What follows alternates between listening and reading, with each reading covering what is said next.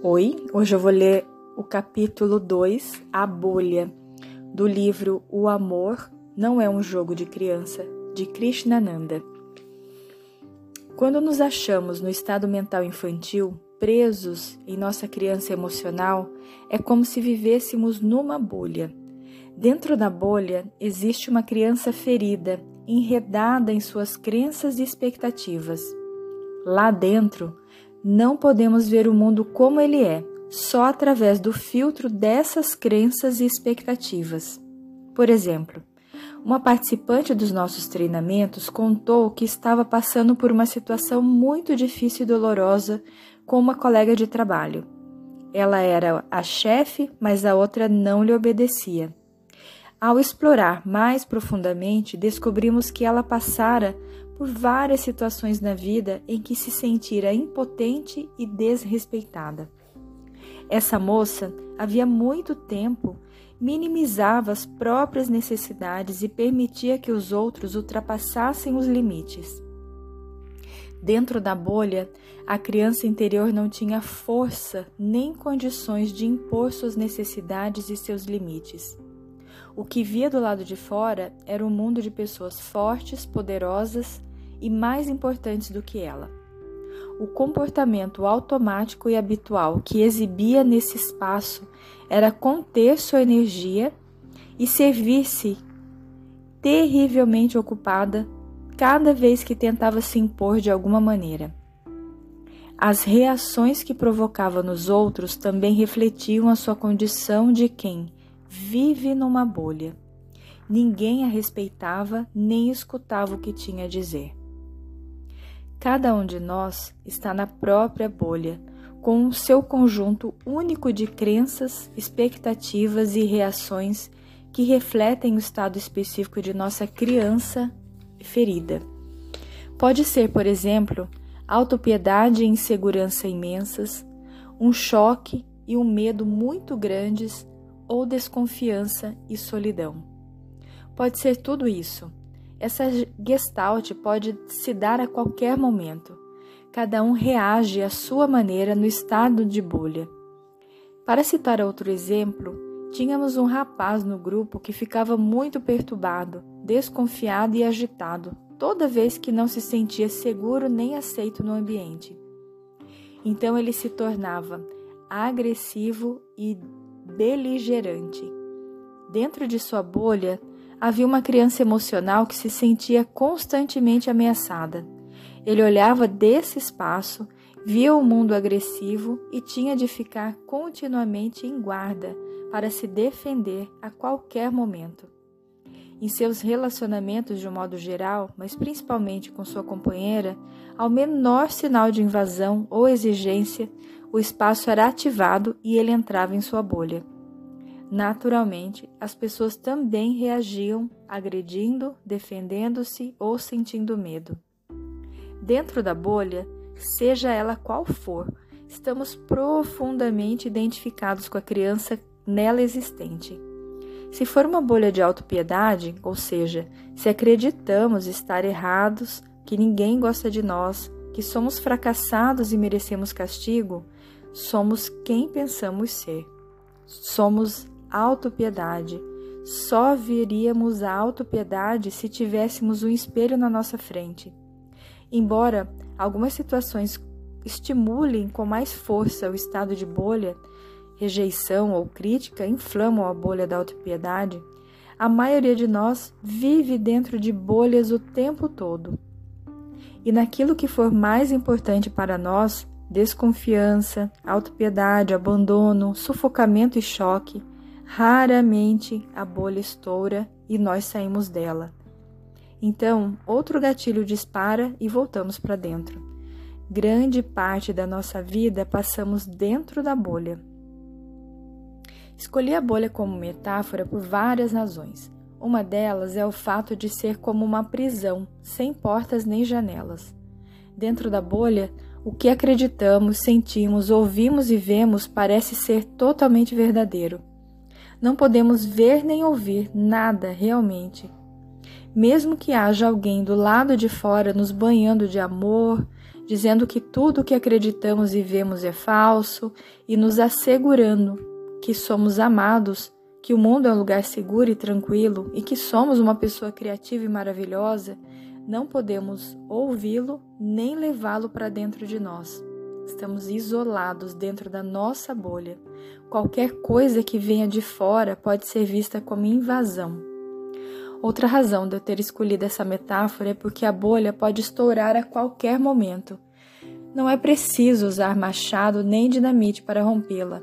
Bastam, bastam consciência e risco. Quando a bolha estoura e nos vemos do lado de fora, custamos a crer que já estivemos lá dentro e em tudo o que fizemos quando éramos conduzidos por essa consciência, até voltarmos para dentro outra vez. Então, temos uma vaga lembrança de como era estar do lado de fora, mas muito vaga.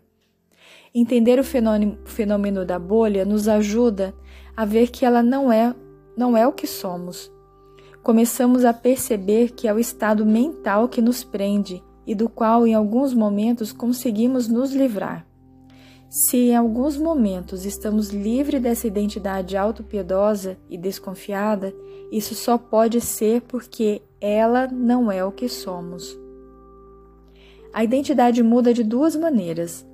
Uma é nos arriscar a desafiar a verdade de tudo o que acreditamos a nosso respeito quando estamos dentro da bolha.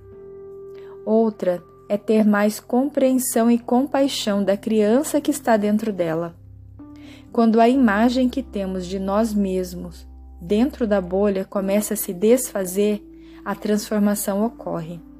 Aos poucos vamos parando de permitir que o gatilho dispare com tanta facilidade. Não reagimos mais de maneira tão impulsiva, nem com tanta veemência, baseados em nossa identidade na bolha e não obtemos mais os, as mesmas respostas das outras pessoas nem da vida. Susan, uma moça com quem trabalhei, achava-se inútil e pouco criativa. Era facilmente provocada pela mais leve crítica. Tinha um comportamento defensivo e autossabotador. As pessoas e a vida reagiam com rejeições constantes que só faziam reforçar suas crenças. Era uma dolorosa e viciosa espiral. Ao conhecer melhor a autopiedade da criança interior, como discutiremos adiante, ela ampliou sua compreensão e compaixão em relação aos motivos pelas quais sua criança acreditava em tudo o que fazia e entrava na bolha com tanta facilidade. Correndo pequenos riscos para explorar e expressar seus dons criativos, aos poucos ela viu que não era tão impotente nem inútil e pouco criativa quanto imaginava. Devagar, a identificação com a bolha foi desaparecendo. Assim, os padrões de uma vida inteira pararam de se repetir porque ela não estava mais identificada com a habitante da bolha. Por fim, há ainda outra razão para descrever o fenômeno como uma bolha. Se imaginarmos que nossa consciência é um círculo, poderemos dizer que ao iniciar o processo, ou seja, quando entramos na bolha, quando algum, algum gatilho dispara, ocupamos a maior parte dela. Nossa experiência está toda embolhada. A autopiedade e a desconfiança, por exemplo, tomam conta de nós. Estamos tão identificados com a criança ferida dentro da bolha que não conseguimos reconhecer que não somos essa criança. Mas à medida que nossa percepção se, se aprofunda, quando ampliamos a compaixão e a compreensão por nossas feridas e a nossa capacidade de observar, aumenta a bolha, aumenta a bolha, começa a encolher. Cada vez sobra mais espaço dentro dela, mais consciência, mais capacidade de ver e observar, de reconhecer que ela não é quem realmente somos. Outra maneira de descrever esse fenômeno é imaginar que no interior da bolha ficamos em estado de transe. Steven Walensky discutiu o fenômeno do transe em seu livro Trances People Live os transes que as pessoas vivem. De acordo com ele, a principal característica do estudo de transe é não estar conectado com a realidade. Quando entramos em transe, não vemos, não ouvimos e não sentimos o que está acontecendo em redor, porque nossas impressões estão sendo influenciadas por lembranças de outras épocas impressas em nosso sistema nervoso. É como se uma parte de nós estivesse congelada em ocasiões traumáticas em que fomos privados de nossa necessidade, das nossas necessidades essenciais, como amor, sustento e segurança. A percepção dessa criança ferida no, interior da bolha é de uma criança medrosa, desconfiada, autopiedosa e carente. Quando estamos dentro da bolha, seja ela qual for, acreditamos que tudo o que sentimos e pensamos é verdadeiro. Vivemos dentro dessas bolhas na maior parte do tempo sem perceber. Quando algo provoca uma perturbação na nossa psique, imediatamente entramos na bolha. Se olharmos para a nossa vida, veremos que a bolha esteve, pres esteve presente o tempo todo. Volinsky tem uma outra maneira de descrever, descrever os transes, diversa da nossa. Nosso foco está no fato de que os traumas do passado podem criar diferentes tipos de bolha. No caso de Susan, já citado, havia o que chamamos de bolha de autopiedade. Dentro dessa bolha, sentimos-nos mal amados, inúteis e fracassados. Duvidamos de, quem, de que temos algo a oferecer. Achamos que todos fazem melhor e que foi bobagem nos arriscar e sair. Outra pode ser a bolha de abandono ou privação. Nela também nos sentimos mal amados e entramos naquele espaço sombrio, já bastante conhecido, de estar excluídos, terrivelmente sós e ainda ser assombrados por antigas lembranças de rejeição e solidão. Essas lembranças podem ser despertadas por um amante ou um amigo que não queira mais estar do nosso lado e nos, e nos negue amor. Autopiedade e desamparo caminham sempre juntos e é difícil separar um do outro. Quando tratarmos de cada um deles com mais detalhes, as diferenças se, mostrar, se tornarão mais nítidas. No workshop, realizado recentemente na Suíça, uma mulher e um homem começaram a discutir. Era um grupo pequeno que já vinha trabalhando havia algum tempo e cujos membros eram muito próximos e gostavam muito uns dos outros. Mas, desta vez, a mulher achou que um deles fora insensível e agressivo. Quando a questão foi proposta no grupo, ao grupo, o que surgiu foi que seu jeito mandão o fazia lembrar-se de uma irmã mais velha que o torturava. Quanto a ela, o jeito como ele provocava as mulheres lembrava-lhe seu pai, irritado e briguento. Eram duas bolhas em confronto. Ambos se deixaram levar por um estado infantil de consciência dentro das respectivas bolhas. É o que acontece em grande parte dos conflitos e mal-entendidos com outras pessoas. Nossos transes ou nossas bolhas vêm de nossas feridas. Embora, em certo sentido, a ferida seja uma só, vamos considerá-la de cinco perspectivas diferentes para entender e poder trabalhar com maior profundidade. São as feridas da autopiedade, do choque, da privação ou do abandono, do sufocamento e da desconfiança. Quando entramos em uma bolha, é porque uma dessas cinco feridas está se manifestando. Cada uma delas é uma bolha. Cada bolha tem sentimentos, crenças e comportamentos próprios e nos dá um jeito típico de olhar para nós mesmos. A vida e as pessoas reagem de maneira específica a cada tipo de bolha. Conhecendo a ferida, saberemos em que tipo de bolha estamos. Sabemos o que ela é, como nos, como nos comportamos dentro dela, qual foi o gatilho que a disparou e que tipo de pensamento e identidade ela provoca. Um homem que participava de um workshop, contou que não recebia nem atenção suficiente nem o tempo que gostaria de sua namorada. Isso o deixava nervoso e o fazia querer mais. mas ela sempre reagia do mesmo jeito e se afastava. Sentindo-se privado de seu amor, ele entrava numa bolha de privação ou abandono. Nesse espaço, reagia com raiva, implorava e exigia de maneira automática e inconsciente. E a resposta que recebia nessa bolha era sempre a mesma: a rejeição.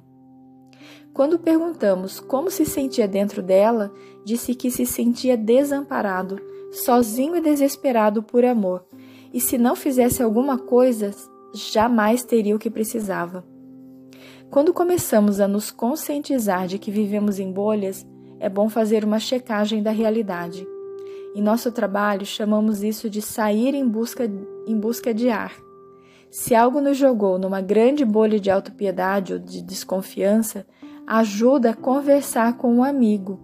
Ele pode nos mostrar se o que vemos, sentimos e pensamos é a verdade ou se está mascarado por nossas experiências do passado. É claro que às vezes estamos tão mergulhados em nossa bolha que somos incapazes de buscar qualquer coisa. Nesse caso, não há nada a fazer se não nos dar tempo. O parceiro pode não ser a melhor pessoa para fazer a checagem da realidade, mas ainda se for se foi ainda mais se foi ele o gatilho que disparou o transe. Mas se houver confiança, será uma excelente maneira de aprofundar o amor e fortalecer o elo entre duas pessoas. É um grande passo abandonar as velhas maneiras de se abraçar o novo, o desconhecido, o não familiar nossa criança ferida sempre viveu dentro de bolhas e talvez nunca abandone os pensamentos e comportamentos por ela induzidos. É mais fácil ser o que sempre fomos. Ninguém me ama, ninguém me entende, não tenho nenhum valor, o mundo é um lugar perigoso, tenho que cuidar de mim ou mais ninguém o fará. Mas, se o observador se fortalece, podemos ver essas bolhas como são e notar que elas elas vão e vêm. Podemos também entrar nelas e assim alcançar a consciência do que está acontecendo, o que por si só nos tirará de lá. Dissecação da bolha. Primeiro, reconheça como é a bolha. Segundo, reconheça o disparador. Terceiro, reconheça os pensamentos que acompanham o transe. Quarto, Reconheça quem, quem você é quando está dentro dela. Quinto, veja que imagem tem dos outros e de si mesmo quando está dentro dela. Sexto, veja como os outros respondem a você quando está dentro dela. Agora tem proposto, vamos propor aqui alguns exercícios. Ah, exercício número 1. Um, identificamos nossas, identifiquemos nossas bolhas. Escolha uma situação que te deixou perturbado, sentido ou fracassado. Percebe que entrou no estado conhecido, vamos chamá-lo de bolha. Vamos identificar as características desse estado. O que o provoca? Os disparadores são familiares e repetitivos? Agora descreva esse estado o que pensa e sente em relação aos outros quando fica nesse estado? E você, como reage nesse estado? A reação se repete? O que você considera verdade sobre os outros e sobre si mesmo nesse estado? Como você se vê e vê os outros? Compara-se às outras, às outras vezes em que entrou em transe? Em geral, você só percebe que está na bolha quando sai dela. Consegue notar a diferença entre o que sente, faz e pensa dentro e fora dela? Dentro da bolha, você é tomado, possuído por um estado mental infantil. Mais adiante será mais fácil observar. Dicas: Primeira, usamos a bolha como metáfora para descrever os estados em que nossa consciência é tomada pela criança emocional. Esses estados mostram-se sempre presentes e são disparados por nossas feridas. Uma vez dentro da bolha, ficamos como que possuídos por uma criança emocional. Não vemos as coisas como realmente são. nossa percepção, nossos pensamentos e nossas reações são distorcidos pela autopiedade, pela desconfiança e pelos medos da criança ferida. Segundo, quando estamos numa bolha, sempre nos, nos identificamos com os pensamentos, sentimentos e comportamentos dessa bolha específica. Nesse momento, não conseguimos ver nem viver nenhuma outra realidade. À medida que formos trabalhando nesses esses estados, tomando consciência de como são e eles tornarem conscientes, começaremos a nos distanciar deles. Então, poderemos ver que não são nem o que somos, nem o que a vida é. Será mais fácil e mais rápido acordar. Faça uma inspiração profunda, deixe que essas, esses conhecimentos sobre a bolha tome conta de você e que algo novo, novo possa surgir na tua mente e no teu coração.